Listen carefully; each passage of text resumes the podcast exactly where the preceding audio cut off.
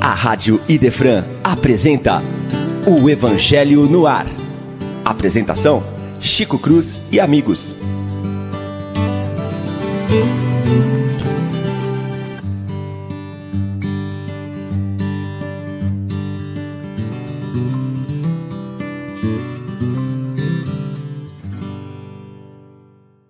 Muito bom dia, meus prezados e queridos amigos.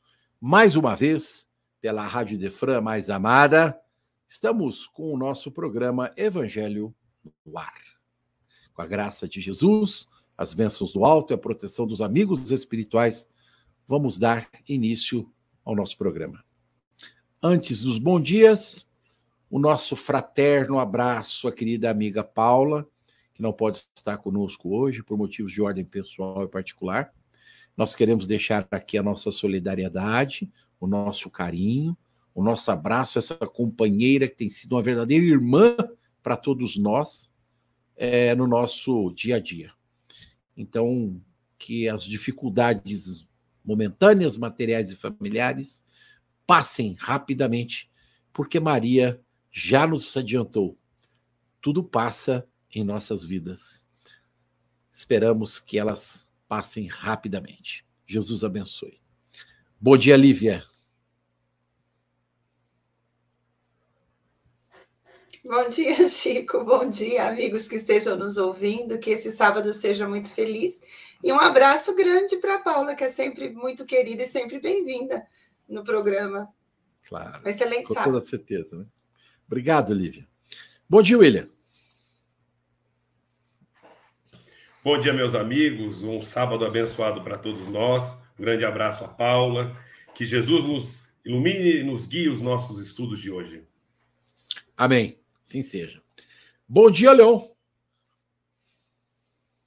Bom dia, Chico. Bom dia, Lívia. Bom dia a todos os nossos rádio ouvintes que estão nos ouvindo. Um bom dia especial para Paulinha, que ela receba o nosso carinho, a nossa oração, que ela esteja bem ali com toda a família, amparada pela família material e espiritual. Assim seja. É, eu percebi que você cumprimentou todo mundo, mas deixou o William de fora.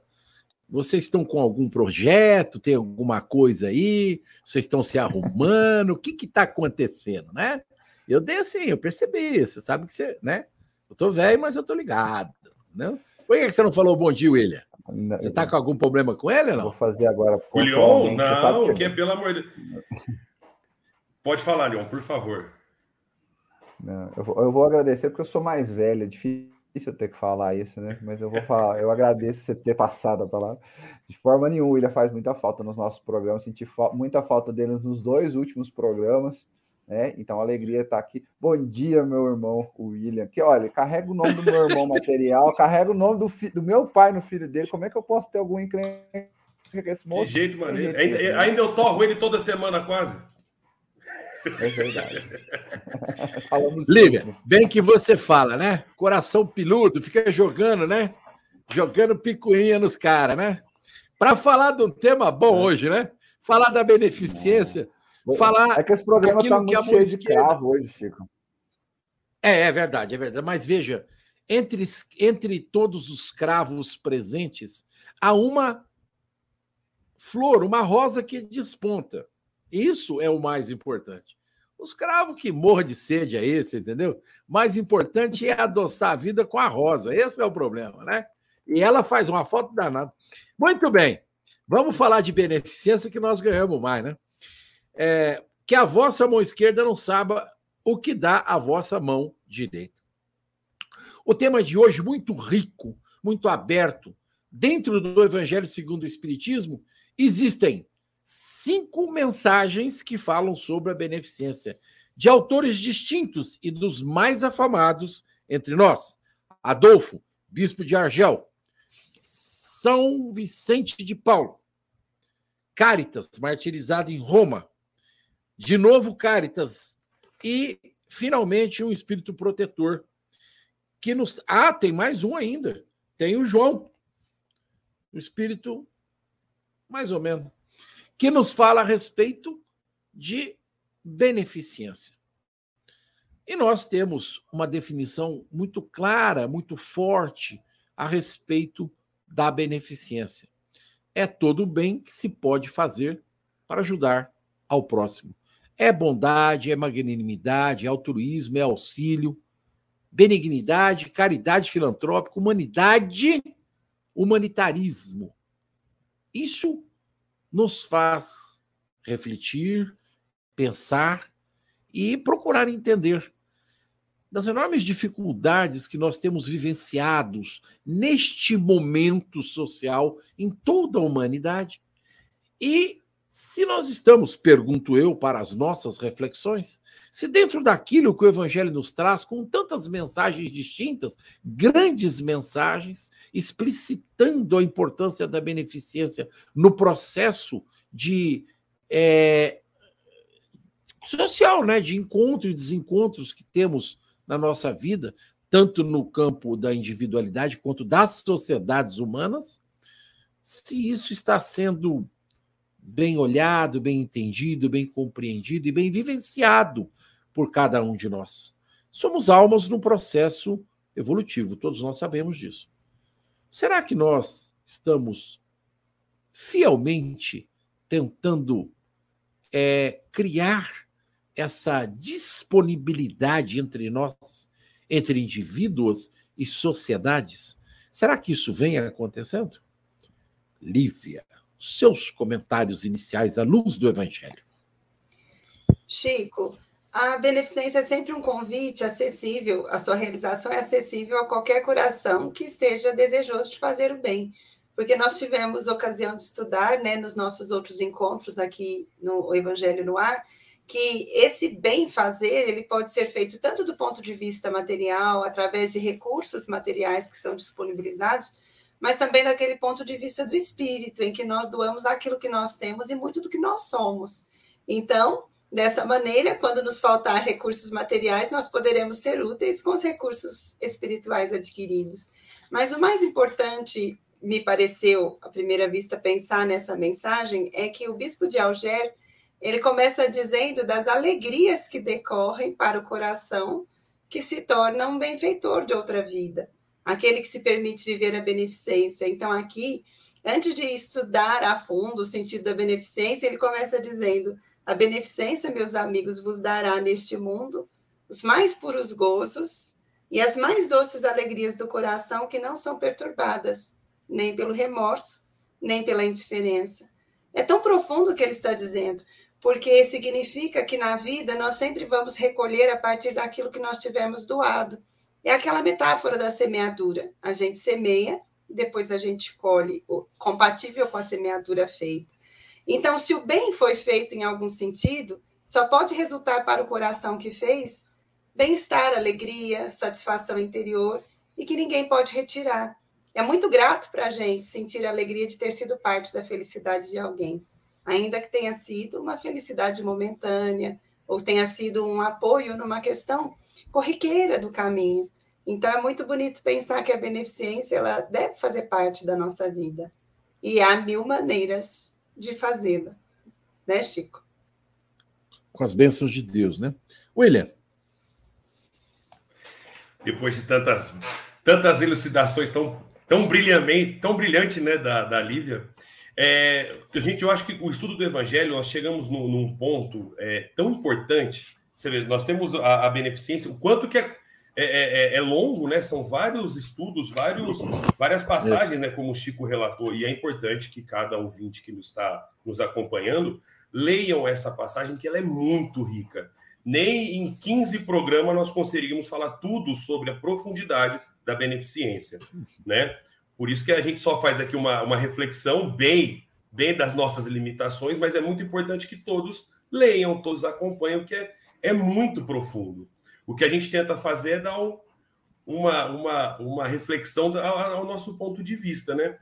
Como eu estava falando, a gente estava falando antes do programa, né? O Chico até colocou um sinônimo de, de beneficência para a gente, daqui a pouco o pessoal coloca aí na tela, que a etimologia da, da palavra beneficência, né? Significa exatamente, antes de existir a palavra, vinha benefacere, que é do latim, né? Que é fazer o bem. Beneficência é fazer o bem, olha lá, disposição para fazer o bem e ajudar os outros. Bondade, magnanimidade, altruísmo. E como a Lívia tinha colocado, nós aprendemos já no decorrer do evangelho, que há muitas formas de fazer o bem. E a beneficência é aquilo que liga é, é, a, a, nós com os nossos irmãos, e principalmente, como está aqui na, na, que a Lívia acabou de trazer, né? Como isso para nós vai fazer bem, como a caridade vai fazer bem. Lembrando que o ensinamento do espírita é que fora da caridade não há salvação. Então, quando a gente está dando uma esmola, a gente tem que pensar, quando a gente está ajudando o próximo, sem ser só não só esmola, se isso é uma esmola ou uma dádiva a gente poder ajudar os outros. Porque se no evangelho está dizendo que ajudar o próximo, nós estamos ajudando a nós mesmos, então se eu estou auxiliando, se eu estou sendo beneficente, eu estou sendo, estou dando esmola, eu estou dando a dádiva de ajudar o próximo. Se a gente é, pegar o livro dos Espíritos, nas questão 886, ele vai trazer para nós a questão do seguinte: qual o verdadeiro sentido da palavra caridade, como entendia Jesus? E a resposta é muito bela: benevolência para com todos, indulgência para imperfeições dos outros, perdão das ofensas. Que isso é o resumo da, benef da, da, da beneficência. Então, ou seja, se eu ajudar ao próximo, como está trazendo aqui o livro, o maior beneficiado disso tudo somos nós. Quando eu estou praticando a beneficência, quando eu estou praticando o altruísmo, quando eu estou praticando a caridade, eu não estou apenas ajudando o meu irmão pequeno, eu estou fazendo para mim. Estou é, é, calcando degraus para a minha evolução. Isso é muito importante. Se vocês me permitirem só mais uma passagem do livro dos Espíritos, né? Que, é, que eu gosto muito, né? Que deixa eu pegar aqui, ó. É, pode, que é a questão 909. Poderia sempre o homem, pelos seus esforços, vencer suas más inclinações? Todos nós sabemos que nós estamos aqui devido às nossas más inclinações. Um dia seremos espíritos perfeitos. Então é feita uma questão 909 do livro dos Espíritos que diz: Poderia sempre o homem, pelos seus esforços, vencer suas más inclinações? A resposta: sim. E frequentemente fazendo esforços muito insignificantes. O que lhe falta é a vontade. Há quão pouco dentre vós que se esforçam. Então, quando eu faço, eu pratico a beneficência, é uma questão muito simples, que parece ser uma questão até insignificante, mas altera o nosso ser, altera aquilo que as nossas maledicências, altera o que somos. Beneficência, preceder bem, altruísmo. Por isso que a, o livro dos Espíritos traz a importância disso. Não para ajudar o próximo, para ajudar a si mesmo. Porque essa é a forma de nós conseguirmos os gozos que são tão relatados no Evangelho do mundo, dos mundos felizes. Fazendo o quê? Fazendo bem. Então, assim, eu, eu, a gente, eu, como eu sempre coloco, eu acho que a beneficência, quando nós tivermos a compreensão que não é por caridade ou esmola que eu estou fazendo, mas é por, por mim, quando eu estou fazendo ao outro, eu estou calcando os degraus da minha evolução. Tá? Até, eu acho que tem, até se você parar para pensar, tem gente que vai ser caridoso por egoísmo. Mas ajudar o próximo é você é, é, conseguir desbastar os seus, dos seus defeitos. Entender que o próximo é o caminho que vai te levar à sua felicidade, como está aqui na beneficência. Certo, Chico? Chico, Chico desculpa se eu me alonguei muito. Eu não posso deixar o Chico falar sem fazer um comentário.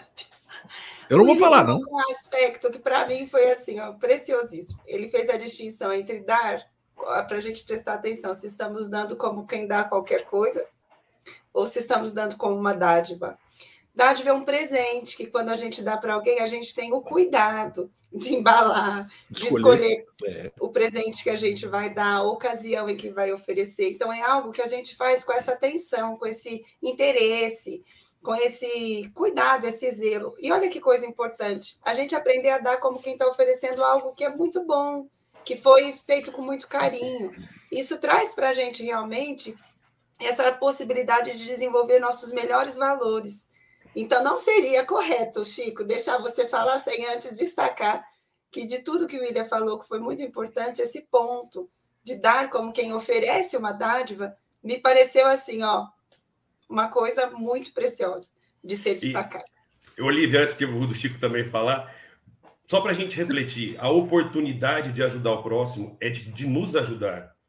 Seja, seja escutar um amigo, ir num hospital, escutar o, o irmão que está dentro da tua casa que precisa de ajuda, ligar para quem está precisando de um, um, conselho, de uma palavra amiga. O mais importante não é ver isso como é, é uma, uma esmola, ah, eu estou ajudando. Não, mas a dádiva de você poder ajudar. Olha como isso é importante. Porque eu sempre falo, eu comento muito com o Chico, se chegou até você uma pessoa que tem necessidade, olha a dádiva que Deus está te dando de ajudar. Se chegou é porque você consegue ajudá-lo. E olha que dádiva você poder fazer o bem. É. Parei, Chico, senão eu não paro. é, eu, eu vou chamar o Leão, ele estava entrando e saindo aí. Ô, Leão, tá, tá ouvindo a gente, né? Leão? Leão? Leão? Agora eu consigo Leão. ouvir. Vocês estão me ouvindo bem? Então agora você fala. Vocês estão me ouvindo bem? Beleza. Bem, pode falar, sua se vez. Não tiver, se não estiverem me ouvindo, se não estiverem me ouvindo, levantem a mão aí, que eu, eu não, tento ver o que está acontecendo. Estamos ouvindo, pode falar, todo mundo está te ouvindo. Seus Maravilha. comentários. Eu vou pegar primeiro um.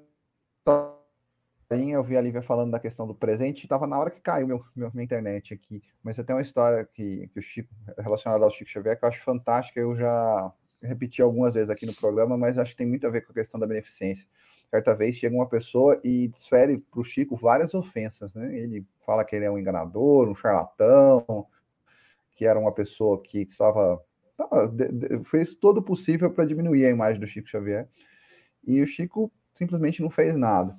Né? A pessoa que estava ao lado falou assim: Mas você não se defendeu hora nenhuma, você não, pelo menos não questionou, ele estava ofendendo a sua honra, e a gente falou tanto de honra aqui né, no programa. E o Chico fala assim: se alguém chega para você e te traz um presente e você não aceita esse presente, com quem que ele fica? Ué, se eu não aceitei, ele volta para a pessoa. Tá bom, então ele me trouxe um presente. Eu não quis aceitar. O que ele tinha para me oferecer naquele momento eram aquelas palavras, aquela, aquele jeito mal educado, todo aquele ódio, toda aquela ira, né? E eu não aceitei. Eu não preciso aceitar um copo de cólera. Então eu devolvo. Se ele foi embora, ele vai com ele. Eu não posso acatar aquilo para gente. Quantas vezes a gente pega o presente e aí vai colocando mais pimenta, digamos assim, nesse presente e vai piorando as situações, né? A gente se contamina com o presente e fica todo melecado com ele. Então, é, é uma grande lição de beneficência que o Chico vem nos trazer. E aí, entrando mais propriamente no texto que a gente está estudando, nesse texto ele fala em vários, no, no, finalzinho do primeiro texto que a gente, do primeiro item que foi estudado, ele cita a questão da comparação e do agradecimento. Tem duas formas de você lidar com a sua com a, na relação com o nosso próximo. Se a gente olhar para o nosso próximo e fizer uma comparação e falar assim, eu não tenho aquela condição que ele tem, eu não atingi esse grau, se a gente olhar com os olhares do ego e da inveja, a comparação nas palavras de Roosevelt é a ladra da alegria, porque tudo que você olha, te falta alguma coisa. Qualquer coisa que você olhe, vai te faltar alguma coisa. Ah, conversando ontem com, com a minha esposa, com a morte do Jô Soares, ela viu uma reportagem que eu achei fantástica. O Jô, quando o filho faleceu, o filho faleceu com 50 e poucos anos, era um menino autista, e ele contou um episódio quando era criança, ele tinha 12 livros que ele queria comprar. E o pai falou assim: não posso comprar 12 livros, vou te comprar só seis. Ele falou assim: não, então eu não quero nenhum deles. o pai falou, mas por quê? Qual lógica é essa? Não, se eu, não, se eu tiver que escolher os seis, eu vou ter que abrir mão de escolher os outros seis. E aí o João ficou pensativo com aquilo. Por que uma criança autista fez esse questionamento, né? Escolher sempre vai ser uma renúncia. Sempre vai ser uma renúncia. Claro que tem muito mais além disso, era uma escolha de livros infantis, mas tem muito além disso. Toda vez que a gente fizer uma escolha, que a gente fizer uma, uma opção nas nossas vidas, a gente está renunciando a outros. Então não adianta a gente comparar com alguém, olhar para a comparação com qualquer outro ser vivente, porque cada um tem a sua dor, cada um tem a sua história. Né? E aí vem o outro lado desse modelo de comparação que também está nessa primeira mensagem. A gente às vezes deve comparar para utilizar o altruísmo, a beneficência e a gratidão. Graças a Deus, como na fala do William, que chegou aquele irmão, aquela pessoa, aquele familiar que nos vai ensinar a colocar na prática aquilo que a gente estuda. É graças a Deus que surge nos nossos dias pessoas que vão testar para ver se a gente realmente fala, olha, você realmente tem condições de aplicar esse conhecimento que você recebe diariamente, pessoas que vêm de forma, às vezes, dura, a gente não sabe qual o histórico dessas pessoas no nosso dia a dia, cada um com a sua dificuldade, nos momentos mais difíceis, se a gente simplesmente se omitir ou entrar para a esfera do julgamento, a gente não evolui. A gente não evolui como ser humano, como, como disse o William, o grande legado da beneficência é a nossa evolução como ser espiritual, mas a gente também não evolui na convivência social, que é tão necessária para que a gente possa viver em sociedade. Então, para fechar minha fala aqui, são dois parâmetros na nossa relação com o nosso próximo. A gente comparar e se sentir diminuído. Ou a gente comparar e agradecer e falar assim, que a oportunidade que a gente tem de fazer alguma coisa por essas pessoas. É sempre importante a gente pensar dessa forma e, às vezes, lembrar que estamos em condições diferentes. A gente não conhece a realidade das pessoas. Às vezes ela só te oferece pedra porque ela só tem pedra para oferecer. E a gente pode pensar, assim, é melhor não reagir de volta. É melhor não tacar pedra novamente, porque a gente sabe que isso pode entrar num ciclo de ódio que não é o que a gente não é uma atitude beneficente. Pois é. Essa sua reflexão, tenho certeza, vai mexer um pouquinho com a cabeça de todo mundo aí. É, por qual motivo eu devo ficar com aquilo que não é meu, tanto na parte boa quanto na ruim, e o que, que é que, como eu devo me comportar em relação a isso. Eu fiz questão de separar do texto é, frases, todas elas com o mesmo sentido, que é para a gente parar para pensar em tudo aquilo que a gente está vendo e ouvindo aqui. Então, em todos os textos tem uma frase parecida.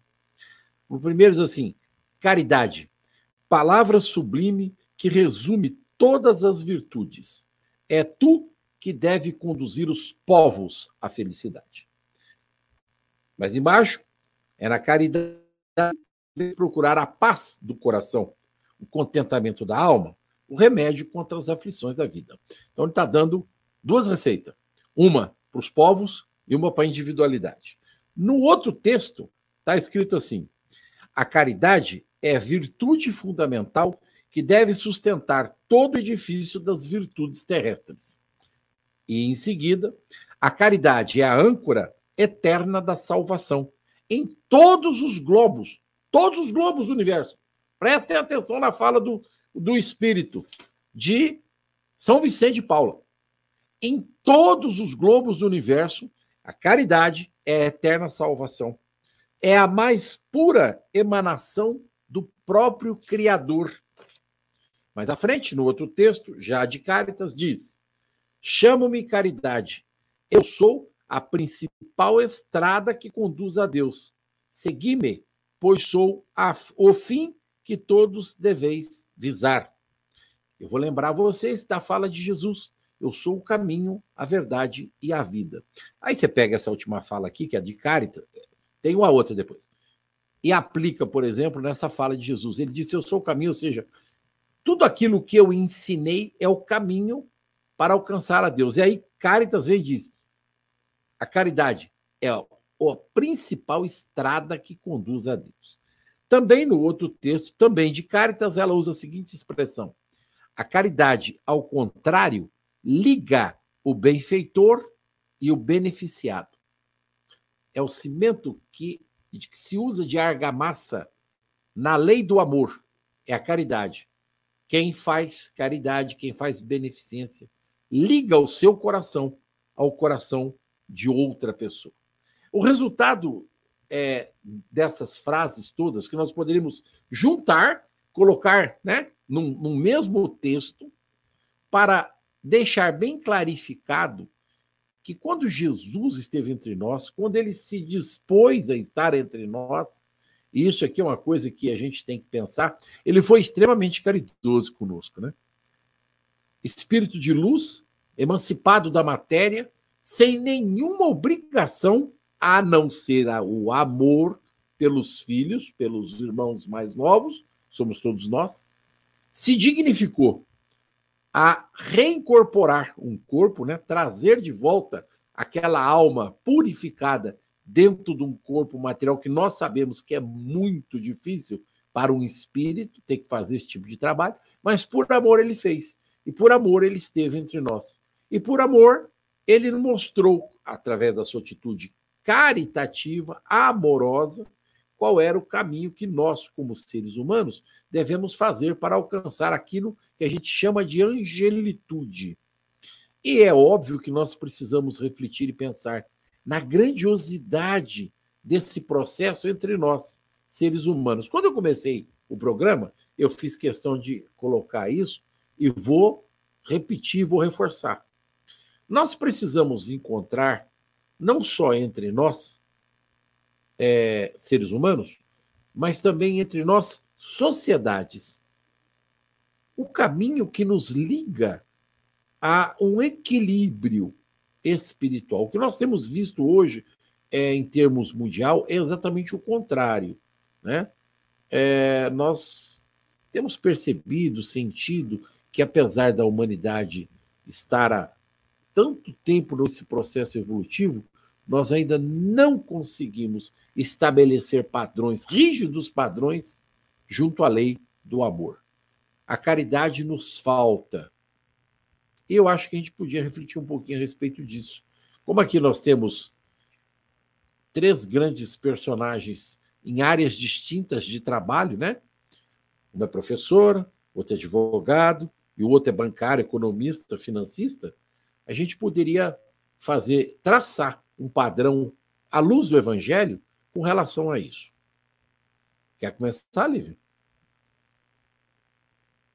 Chico, a fala do Leão me fez pensar muito em Jesus, na maneira como ele vivenciou a caridade. Porque o William mostrou para nós, quando leu a resposta do livro dos Espíritos, que caridade é exercício do amor, ali na resposta que fala, né? Como, como entender a caridade no sentido em que ela era entendida por Jesus, né? Benevolência para com todos, indulgência para com o nosso próximo, perdão das ofensas. Quer dizer, o exercício do amor em todas as dimensões possíveis. O amor materializado na forma de doações de coisas, mas o amor vivido na forma de compreensão, de entendimento, de parceria de trabalho, de amizade verdadeira. Tudo isso Jesus viveu. E então esse bem viver de Jesus foi o exemplo que foi tocando muitos corações que depois foram permitindo que essa lição chegasse até nós.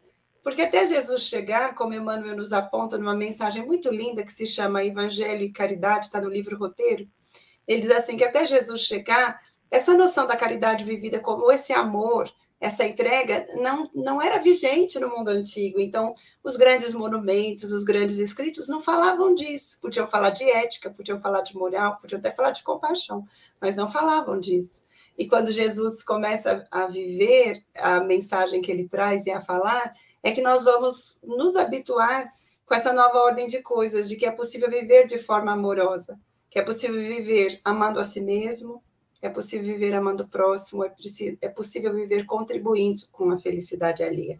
E Jesus nos mostrou isso de uma forma muito. nos ajudou a entender que para fazer o bem eu não preciso fazer como o meu irmão faz, quando o Leão falou comparação, eu pensei nisso. Às vezes, muitos se inibem nas ações do bem porque acham que precisam fazer como o outro está fazendo. Mas o outro é um outro indivíduo, vem de uma outra história de vida, dispõe de recursos diferentes da gente. Se nós formos pretender ter os recursos dele para fazer como ele faz, nós não vamos fazer. Então, a vida nos pede fazer a nossa maneira, dentro do que nós podemos fazer, dentro da ordem de recursos que já nos visitam, das conquistas que nós já fizemos. Então, isso é muito generoso, porque a gente passa a entender que se o outro pode fazer, nós também. Não da mesma maneira, mas faremos com a mesma excelência, com a mesma qualidade, a mesma entrega, embora por vias diferentes. Então, Jesus nos ajudava a entender isso, e quando ele fala do amor, que hoje já nós nos habituamos tanto com essa frase do Cristo, né? Amai a Deus sobre todas as coisas e ao próximo como a si mesmo, que nem sempre a gente medita na profundidade dela. Amar o próximo como a si mesmo, quer dizer, eu me qualifico para ter o que doar, eu me amo primeiro para ter amor a oferecer, eu me melhoro para que a minha melhora reflita na vida de alguém. Então, é amar o próximo como a mim mesmo, significa que eu, se o amor que eu vou destinar para alguém pode auxiliar alguém a ser feliz, Quanto amor fará por mim se eu empregá-lo na minha melhoria espiritual? Então, é muito profundo esse exercício. E você, Chico, antes de passar para os amigos, falou dessa questão de que, embora a mensagem tenha chegado há tanto tempo, a gente às vezes ainda tem a impressão que falta uma longa caminhada para tocar muitos corações. Analisando sobre uma perspectiva, isso é verdadeiro, a gente tem essa impressão. Mas quando a gente analisa nessa perspectiva global, a gente histórica, né, que consideram agora mais uma anterioridade, nós começamos a ver que, apesar de ainda faltar muito para fazer, ou de nós, como humanidade, não estarmos fazendo o que poderíamos fazer, já houve uma caminhada significativa e que, para mim, se reflete em muitos aspectos. Quando no presente a gente vê corações que se levantam em defesa dos animais, em defesa da natureza, em defesa das minorias, quando a gente vê pessoas que é, dedicam parte do seu tempo para fazer alguma causa nobre, seja ela qual for, isso já significa que aquela mensagem do passado já está encontrando eco no, no coração do presente. Mas amanhã, se a gente abrir essas portas, nós vamos ver muito mais, de forma muito mais expressiva. Então, é preciso dar condições para que aquela mensagem modifique a nossa intimidade. Chico. É, é uma, é uma coisa muito interessante pensar nisso, vou passar por ele, mas é um, é um negócio interessante, né? Que você acabou de falar. É, eu estou realmente é, me qualificando para esse processo, porque se eu não fizer isso, o outro não o fará. Nós precisamos lembrar sempre que a qualificação do bem, em termos de planeta, em termos de sociedade, passa necessariamente pela minha qualificação é, como você disse, é, é, amar ao próximo sem me conhecer, sem me amar, sem me qualificar, não vai fazer com que a minha sociedade mude, reflita é, de maneira diferente. Ela precisa refletir o que eu sou. Né? Então, se cada um de nós entender dessa maneira, Lívia, a gente com certeza vai mudar. E veja, é, eu faço o outro ao meu lado ver, fala que legal, vou fazer também. É, né, é, na psicanálise, Freud diz que as massas têm uma tendência a replicar coisas que vão se espalhando. O amor é assim, né? Madre Teresa de Calcutá dizia: quando fazei a um dos pequeninos e ele aprende, ele replica. Os pequenos, as crianças, ele replica. Toda criança replica, né? E se a gente levar em consideração que como espíritos eternos nós somos crianças ainda, né? A nossa capacidade de replicar ainda é grande como criança espiritual. E aí a gente poderia fazer isso com muita intensidade. William. É, eu, a gente, a gente tem que. Eu, eu tento pensar de uma forma, como, como os irmãos colocaram, mas uma questão do seguinte. Vamos, vamos analisar, até tem um professor de história aí para ajudar. Nós começamos a nos unir como, como sociedade, como tribos, dois, né? Dois. Tá vendo? Se eu falar alguma coisa errada, me corrijam, por favor. Nós começamos a nos reunir como tribos exatamente por facilitar a vida. Biologicamente, nós sozinhos na natureza somos falhos. Somos, somos seres depressíveis no meio da natureza.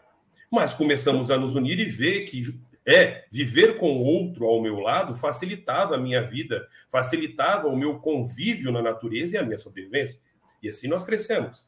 Crescemos como tribos, as tribos cresceram para virar pequenos é, é, vilarejos e assim foram crescendo até se tornarmos sociedades. Vivemos em sociedades exatamente para respeitar, porque respeitamos o próximo. Pode, como a Lívia colocou aí, eu também vejo mudanças significativas na nossa sociedade. Eu vejo crianças hoje que já respeitam o meio ambiente de uma forma que na minha existência não tinha. Na minha juventude não tinha. E eu vejo hoje crianças de uma forma é, é, respeitando o próximo e adultos fazendo coisas horríveis. E ainda digo, falo muito para o Chico, essas coisas que nós vemos, essas, essas, essas confusões, vou colocar assim, em sociedade, que nós vemos essas brigas, ainda é a minoria. Mas é uma minoria que, infelizmente, que dá vazão. Porque se você parar para pensar, eu, eu não sei para quem já leu, quem quiser ler, o livro Capelinos, né, que, que vem dos exilados de Capela, que são, são seres que ainda estavam degradados ao mal, que tiveram que ser exilados de capela, chama capelinos. Eles representavam menos de 30% daquela população. E mesmo assim causaram muito transtorno. Fizeram muito mal, porque não entenderam a caridade. Como nós juntamos a, a, no começo da existência da humanidade, nós nos juntamos como sociedade para poder evoluir. Eu, gostei, eu gosto muito da frase de São Vicente de Paula, que fala que a caridade é a âncora salvadora de todos os globos, de todos, ou seja, se na, na, na, no primitivismo nós nos juntamos como, como tribos para que nós possamos crescer, é evidente que espiritualmente nós vamos nos juntar pela caridade para a nossa evolução. A caridade é o que liga nós direto ao nosso Criador. É, é um sentimento de excelência do amor. E assim, quando nós pensamos nisso, nós temos que pensar, ou seja, em resumo, nós não conseguiríamos chegar onde nós chegamos se nós não unirmos como sociedade. como tribos. E nós não chegaremos à angelitude, aos, aos mundos felizes, sem a caridade. Porque a caridade é o que vai fazer eu ligar o meu irmão a mim. A essa caridade vai ligar eu, como a Lívia falou, amar ao próximo como a mim mesmo, a eu entender que ele faz parte dessa minha evolução, é uma condição que a gente chama no direito sine qua non, sem a qual não, eu não vou conseguir existir. Então, eu preciso do meu irmão, eu preciso da caridade para que eu possa melhorar como pessoa, porque se eu errei, é aqui nessa escola que eu vou reformar os meus débitos e as minhas maledicências e eu vou alcançar a gelitude. Eu preciso disso para entender que a minha felicidade depende do próximo, ninguém pode ser feliz sem isso. E principalmente quando eu fizer ao pequeno, como disse nosso mestre Jesus, é a ele que eu estou fazendo. É ao nosso pai que nós estamos fazendo quando nós ajudamos ao próximo. Então entender que hoje, igual o Chico falou, cada profissão, eu lido com um problema, eu sou advogado. Se é uma coisa que falta muito dentro do poder judiciário, é caridade. Ao contrário, se a pessoa tropeçou na pedra, ela vai querer processar a prefeitura, não tenha dúvida disso. E vai querer indenizações milionárias, se Deus quiser, para nunca mais trabalhar. Então, assim, nós, é, só para que você tenha uma ideia, Brasil, pátria do Evangelho, é o maior poder judiciário do mundo. O pessoal fala demora, é claro que demora, o brasileiro quer processar por tudo. Não existe um meio termo. Nós brigamos por tudo, tudo, tudo. Olha, gente, eu falo para vocês que de advocacia, quem é advogado sabe disso, o processo aparece de todas as formas. Todas as formas. E você não tem a mínima de empatia para o próximo. Nada, nada, nada, nada, nada. A gente vê coisas assim que são, eu não vou falar para você revoltante, mas são preocupantes. No, no pleno século XXI, em 2022, as pessoas às vezes tratar o próximo com total indiferença. Com total indiferença. Mas graças a Deus é o que eu falo, isso ainda é a minoria. Porque se a gente sair por aí, se você começar a olhar, você vai ver muitas pessoas que fazem um bem, que se dedicam, que cuidam de sua, de sua família, que cuidam dos que estão próximos a ti, que sabem, evidentemente, nós não somos Chico Xavier. Nós não vamos fazer as escolhas ainda, não temos esse condão de amanhã acordar de manhã e falar, vou ser Chico Xavier. Não, nós somos ainda muito pequenos. Claro, temos um milhão de defeitos. Mas se nós acordarmos dispostos a arrumar um defeito todo dia e pelo menos ajudar, seja o, o, a caridade é o que eu falo, às vezes uma pessoa não precisa dar nada. Dá um bom dia, que já é uma coisa, se você conseguir levantar de manhã e dar um bom dia, sorrir para alguém, já é uma caridade. E se a caridade é, é a maior moeda que nós temos do plano superior e é a âncora que ligue todos os planetas, todos os mundos felizes, ora, basta que a gente pense um pouquinho. Somos perecíveis e a única certeza que temos é que sairemos dessa terra. Então, se eu tenho que amealhar algum tesouro, que seja o que eu leve para minha imortalidade. Certo, Chico? É verdade. É verdade. É verdade. Não adianta ir lá no banco do Leão e pedir empréstimo. Você não, não vai levar o dinheiro, né? Vai ficar. Como dizia meu. Diria meu Renatão. Renato. né? Caixão, Caixão não, tem, não tem gaveta, né? É. Leão. Ô Chico, eu acho que eu vou pedir, eu vi que você correspondeu no comentário ali, mas a Angela perguntou para o Willis se os capelinos ainda estão entre nós. O William que leu o livro eu depois. Pra ela. Eu respondeu para ela, né? Sim, ainda... sim. Ainda algum, Há alguns ainda entre nós, como outros degregados, tá? Mas só saindo um pouquinho para responder, a Terra não recebe mais esse tipo de espírito. Ao contrário, os nossos daqui estão indo então, embora. Entrar... Nós estamos entrando em regeneração. Apesar de que até a data presente muitos degredados estão entre nós e não vieram só de capela, mas eles estão por Sim, aí, já estão aqui também. entre nós. Né? Já estão aqui. Agora, da daqui para frente é nosso, Chico, vamos começar a exportar, né? Da mesma maneira que recebe muitos espíritos já com grandes conquistas para auxiliar aqueles que não fizeram. Exatamente. A é essa generosidade, né? Quando Jesus veio, veja, era a excelência da luz num universo ainda sombrio pela intimidade de cada criatura, porém ele vem dar um impulso ao progresso daqueles que estavam vivendo naquele período. E depois do Cristo, quantos amigos, quantos amores, quantos missionários. E além dos missionários, Quantos espíritos que não chegam nessa categoria, mas vêm como dedicados trabalhadores no campo de serviço em que a vida os colocou? São profissionais atentos, são mães dedicadas, são pais, amigos, é. são amigos é, gentis com os outros e que vêm para dar esse impulso. Então, a gente ainda vive aquela experiência do joio e do trigo lado a lado, como Jesus falou. Por um tempo ainda Verdade. vai ser assim. Mas depois a seleção vai sendo feita espontaneamente para que a gente possa ver a seara bonita, né? Com os seus potenciais. Isso está no texto também, né, Lívia? Isso está no nosso texto que a gente está olhando hoje também sobre beneficência, que às vezes a gente fala assim, os espíritos estão esperando para nascer missionários. E não, nós vamos cumprir o nosso legado, como se for nas, nas diversas esferas. O Chico conduziu o nosso papo aqui nessa, por essa linha de pensamento. Né? Em qualquer esfera é possível que a gente aplique a caridade cotidianamente. Né? A gente pode aplicar e achar que o trabalho se limita àquilo que nos remunera é muito pequeno. Né? O, o trabalho na caridade é muito além daquilo que a gente faz para viver profissionalmente. O trabalho ele faz o trabalho às vezes que você faz profissionalmente é só um pedaço do seu tempo que você preenche, além do que você tem que cumprir como social, como cidadão, como como pai de família, como mãe de família, ou como o representante, pode ser o representante do bairro, pode ser o representante do condomínio. Isso é muito além. O trabalho material nosso é uma uma, uma, parte muito pequena de tudo aquilo que são, de todas as possibilidades que a gente tem de estar tá atuando na caridade, de estar tá aprendendo com a caridade e disseminando, trocando essas informações. É, como eu disse que o trabalho material é uma, uma parte muito pequena, e o William falou de uma, um detalhe interessante: nós, como seres sociais, nós aprendemos a viver em sociedade há pouco tempo comparado ao todo o tempo que, é, que o planeta Terra existe. Sim. Mas chegamos a um, um patamar hoje onde é impossível não se viver em sociedade, onde a nossa conjunção é imensa.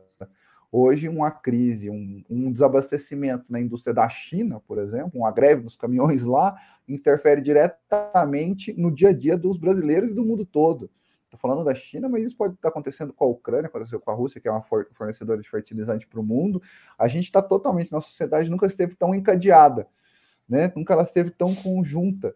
Então, ao mesmo tempo que ela tem uma dependência maior, isso é uma oportunidade, oportunidade da gente tra transportar mais exemplos de atuação conjunta, de, de, de uma sociedade favorecer a outra com bons exemplos, né? Onde a gente pegar uma sociedade alemã, por exemplo, que se reconstruiu depois da guerra, tem muito para nos ensinar. Uma sociedade sul-coreana que tem até hoje um conflito iminente ali na, na, na fronteira, que investe em educação. Tantas são as sociedades que a gente possa aprender com elas, né? Que a gente possa realmente entender a, que o nosso convívio social é fundamental. E aí eu vou chegar num ponto interessante que tem sido cada vez mais realidade.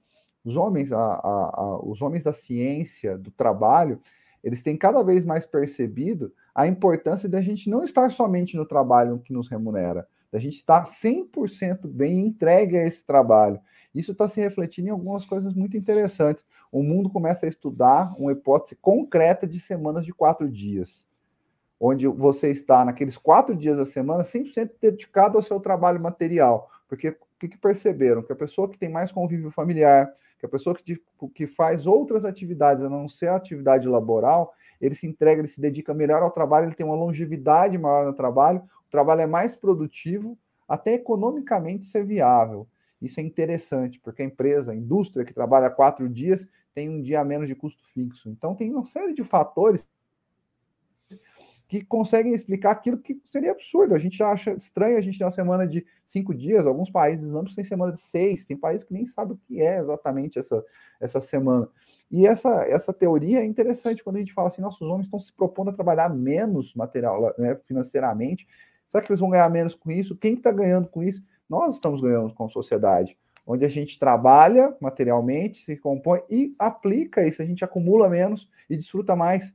Porque se você parar para pensar no momento que você tem três dias da semana e não mais dois, como a gente vive na realidade hoje ocidental, você vai ter que se dedicar mais à sua família, você vai ter que fazer algo além né, de que olhar para o teu, próprio umbigo, você vai ter que fazer algo por alguém. Então, olha que interessante, a própria a ciência do trabalho, a própria, a própria história está nos mostrando que a gente tem muito a aprender com isso no trabalho que está além do que nos remunera, no trabalho que é a convivência, naquele trabalho que está muito além do nosso dia a dia, do nosso cotidiano, mostrando que é mais importante a gente conviver, estudar, aprender sobre o trabalho. Às vezes a gente vai ficar três dias fora dele, mas vai passar um tempo estudando, vai passar um tempo nos equilibrando.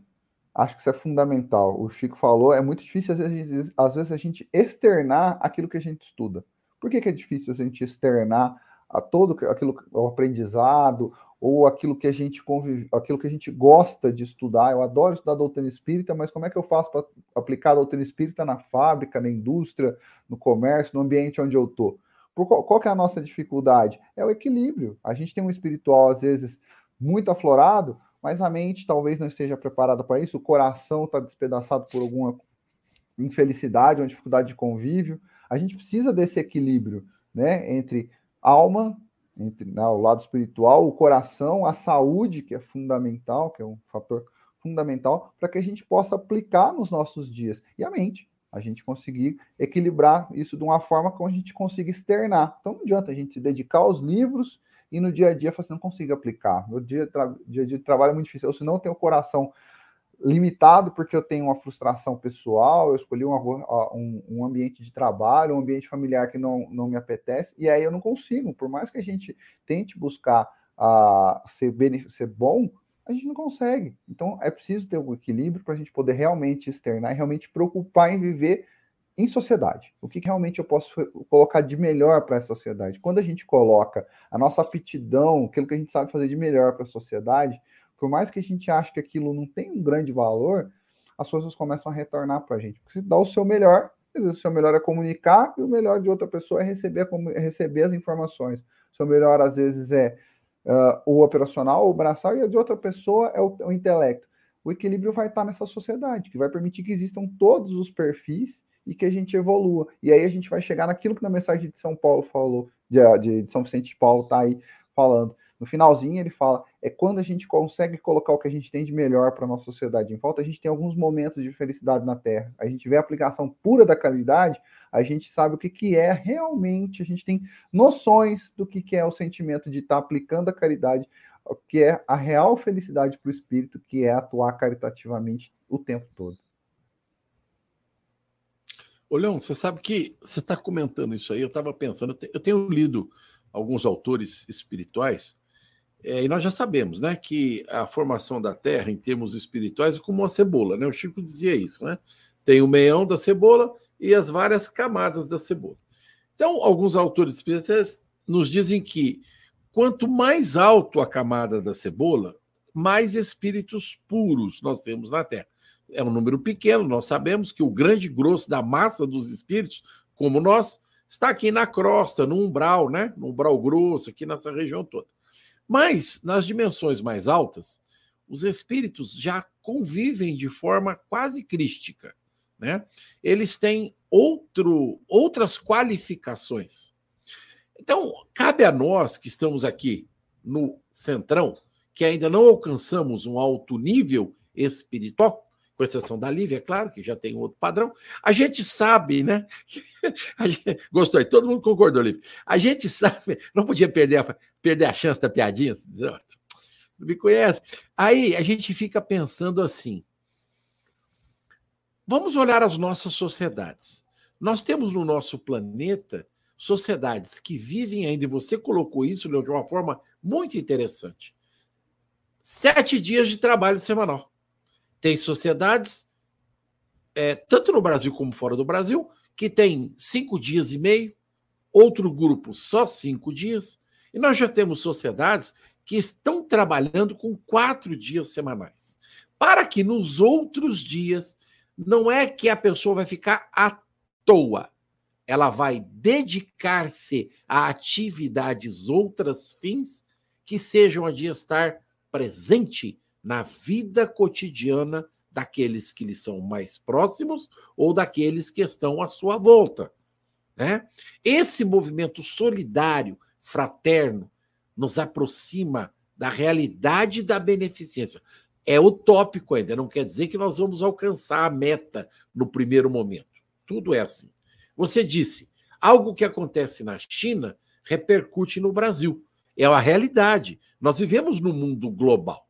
Então, veja, à medida em que as sociedades mais evoluídas começarem a trabalhar no sentido de diminuir o tempo de trabalho e aumentar a possibilidade de nós estreitarmos laços fraternos, igualitários, solidários ao nosso próximo, nós começamos a mudar o pensamento, mudar as nossas atitudes, o nosso movimento emocional muda, nós nos colocamos mais disponíveis para servir, para auxiliar, para ajudar, para acolher, né? Quando as pessoas se dedicam a isso nesse momento na Terra, é um exemplo que todo mundo é, vê todo dia, mas não para para pensar. Quando é que entre nós um ser humano está mais disponível para trabalhar na casa espírita? Quando ele alcança a maturidade, como eu, né? Já estou maduro, quase podre, como diz o outro, né? A fruta já caiu faz tempo, mais de 60 anos. Aí nós temos disponibilidade, nós estamos aposentados, nós podemos trabalhar mais. Pensem nisso. Trabalhar mais, nós podemos dedicar mais à casa espírita. Neste momento social, é isso que nós vivemos. Mas a, o ideal, aquilo que a gente chama de utópico, e que você comentou, Leon, é que, na possibilidade da sociedade ter que trabalhar quatro dias, nós temos três dias dedicados ao próximo com maior intensidade. Aí o movimento caritativo deverá, no meu ponto de vista, aparecer com mais intensidade. Lembrando-nos de Jesus, que nos coloca essa possibilidade de trabalhar em benefício do próximo com uma maior potencialidade enquanto espíritos evangelizados no processo de crescimento espiritual. Faltam sete minutos para terminar o, o programa.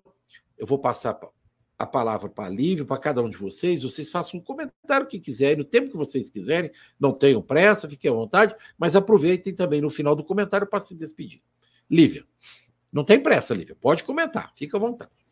Chico, é interessante que o Leão colocou uma questão muito bonita, que é como podemos ser úteis, como aplicar essas lições no nosso cotidiano. Às vezes parece difícil aplicar porque a gente pensa que tem momentos específicos para viver essas lições. Né? Às vezes a gente pensa que vai surgir um momento especial em que a gente vai fazer o bem, mas na verdade o bem ele é coisa do cotidiano, da miudeza do cotidiano. Então o nosso bem ele chega na palavra gentil, de um bom dia. Para quem de repente teve uma noite indormida e a gente nem sabe, teve uma noite difícil, a gente nem sabe. É aquele instante em que a gente atenta para o que o outro está dizendo, no instante em que ele precisa falar, até mesmo para aprender a lidar com dores íntimas que a gente nem conhece. Ele precisa de alguém que o escuta. É aquele instante em que alguém vem solicitar o nosso conhecimento para resolver alguma questão, e naquele instante o que a gente sabe ajuda a resolver a questão. Isso é o bem. O bem não é só aquela hora em que alguém vem nos pedir para cooperar numa campanha de alimentação, ou para estar no hospital falando com quem está num leito adoentado. Isso é o bem já também numa expressão muito bonita, mas há essas outras modalidades do bem em que nós somos convidados aos pequenos exercícios da lição aprendida. E, e, isso me fez pensar no que você disse. Chegar à maturidade e ter mais condições de fazer o bem acontece para aqueles que aprenderam a fazer nos dias em que o tempo era muito curto. Porque se a gente não se habilitar antes, quando tem muito tempo, a gente não sabe usar em favor de alguém. Então, o convite para a gente é, mesmo que o tempo seja curto, mesmo que as coisas estejam correndo, mesmo que o trabalho seja bastante, ou que as aflições aconteçam, que o bem, nessa modalidade que o Leão nos ajudou a pensar, seja exercitado. Porque se a gente exercitar assim, quando tiver mais tempo, sabe fazer um pouco mais. Então, o convite da mensagem de hoje me parece que é exatamente esse. Não espere ocasiões para ser útil, não espere ocasiões especiais para ser um grande colaborador na causa do bem, faça assim, num bom dia, num bom pensamento, num ouvido atento, mas vai fazendo, até que depois a gente adquire a capacidade de fazer de formas que a gente nem imaginava que era capaz de fazer. Então, que essa mensagem ela ecoe dentro de nós e que a gente seja para o outro alguém com quem o outro possa contar. Um excelente sábado e uma excelente semana para todos, rica dessas pequenas experiências que nos trarão grandes alegrias. Chico. Obrigado, Liv. Obrigado. William. É só parafraseando o que a Lívia falou, né, Lívia? Eu gosto muito de uma passagem que fala: o passado já foi, o futuro a Deus pertence, né? O hoje é uma dádiva, por isso que chama presente, né? É um presente de Deus para você. Então aproveita essa dádiva para fazer o bem. Se cada um fizer um pouquinho do bem que possa ser e, e, e fazer isso expandir, com certeza muito melhor serão os nossos dias e os dias dos nossos irmãos que convivem conosco. A caridade não precisa ser só é, financeira, material, como nós já aprendemos. Caridade pode estar em, em cada gesto que a gente faz, em cada bom dia que a gente experimenta dar para o próximo, em cada amigo que a gente escuta, em cada abraço que a gente dá. Ser caridoso, como a gente vê nos grandes avatares crísticos que passam, passaram e passam pela Terra, a gente sabe que isso é, não é, não é de agora, mas um dia nós chegaremos lá que todos nós alcançaremos angelitude. Todos nós poderemos fazer o que o Cristo faz. Basta termos a fé de um grão de mostarda, que ainda nos falta e muito. Então, um dia de cada vez, agradecendo a oportunidade de mais um estudo. Como eu falei no começo, é um, é um tema muito profundo, que seria em 50 programas nós conseguiríamos falar de toda a beneficência que pode ser feita, de toda a beneficência da sua profundidade. Então, cabe a cada amigo ler o Evangelho e lembre-se também, prece. É aquilo que a gente faz com Deus. Deus está com a gente por todos os dias de nossa vida. É o nosso Jesus, é o nosso nosso nosso irmão mais velho, nosso melhor amigo, nos conhece pelo nome. E quando nós estivermos em passos vacilantes, faça a prece. Eu, eu, eu sempre falo para fazer a prece diária, que para mim é o sustentáculo da alma. Que assim você vai conseguir entender melhor os ensinamentos do Cristo e você vai começar a entender um pouco melhor o próximo e também as dificuldades que eles passam, assim como nós também passamos. Bom sábado a todos, que Jesus abençoe cada um de vocês, abençoe os meus amigos da rádio aqui que está com nós, ao Leon, sabe que o Chico fala que eu não falo do Leon. Jesus te abençoe, Leon. um bom sábado, gente. Fiquem com Deus, viu? Viu? Nada mais coerente do que o William tá falando sobre o presente e o Augusto tá gritando lá no fundo, né? Então, que é presente maior do que esse? Não, sorte, sorte que ele não, ele não conseguiu pensar na colher e a porta de blindex, porque ele tá quase batendo nela. Gente, quero fazer um agradecimento muito especial né, para o pessoal que está nos ouvindo, o pessoal que comenta aqui no nosso programa. É uma alegria muito grande vê-los aqui comentando conosco. Eu estou muito feliz, pessoal do Padre Vitor, todos aqui, os grandes, os evangelizadores, a Michelle, a Marisa, Sueli, a Sônia, pessoal frequentando lá na nossa casa e estão aqui conosco também. Então, o convite está tá, tá sendo aceito, a gente está convidando o pessoal a divulgar os trabalhos, divulguem nosso trabalho, a gente vai estar tá sempre junto, sem vocês é impossível fazer um programa como esse. Então, agradecer pela oportunidade e deixar uma reflexão aí, né? A gente falou muito sobre isso. Ser ocupado não é ser útil, que a gente procura ao longo da semana ser útil aos nossos irmãos e não dizer que a gente é ocupado, não estou muito ocupado, a gente pode ser ocupado e ser útil para alguém, tenho certeza que a gente vai conseguir. Um abraço e boa semana a todos. Muito obrigado. Um abraço a todos, particularmente ao pessoal que está nos assistindo lá dos Estados Unidos, né? A Ângela está lá nos Estados Unidos nos assistindo hoje, né? Então, que Jesus abençoe a todos, que todos tenham assim uma excelente semana, com as bênçãos do alto. Até a próxima semana, se Deus quiser. Muito obrigado a todos. Jesus nos abençoe hoje e sempre. Até!